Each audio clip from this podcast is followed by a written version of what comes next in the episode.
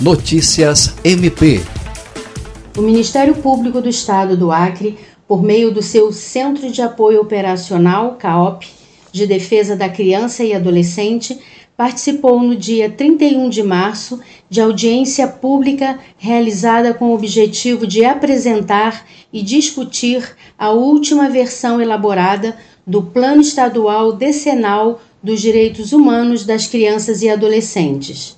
A instituição foi representada pela coordenadora do CAOP, promotora de justiça Vanessa de Macedo Muniz, e pelo promotor de justiça Francisco Maia Guedes.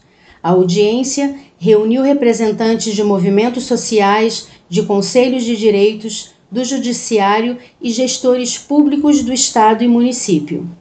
Lucimar Gomes para a Agência de Notícias do Ministério Público do Estado do Acre.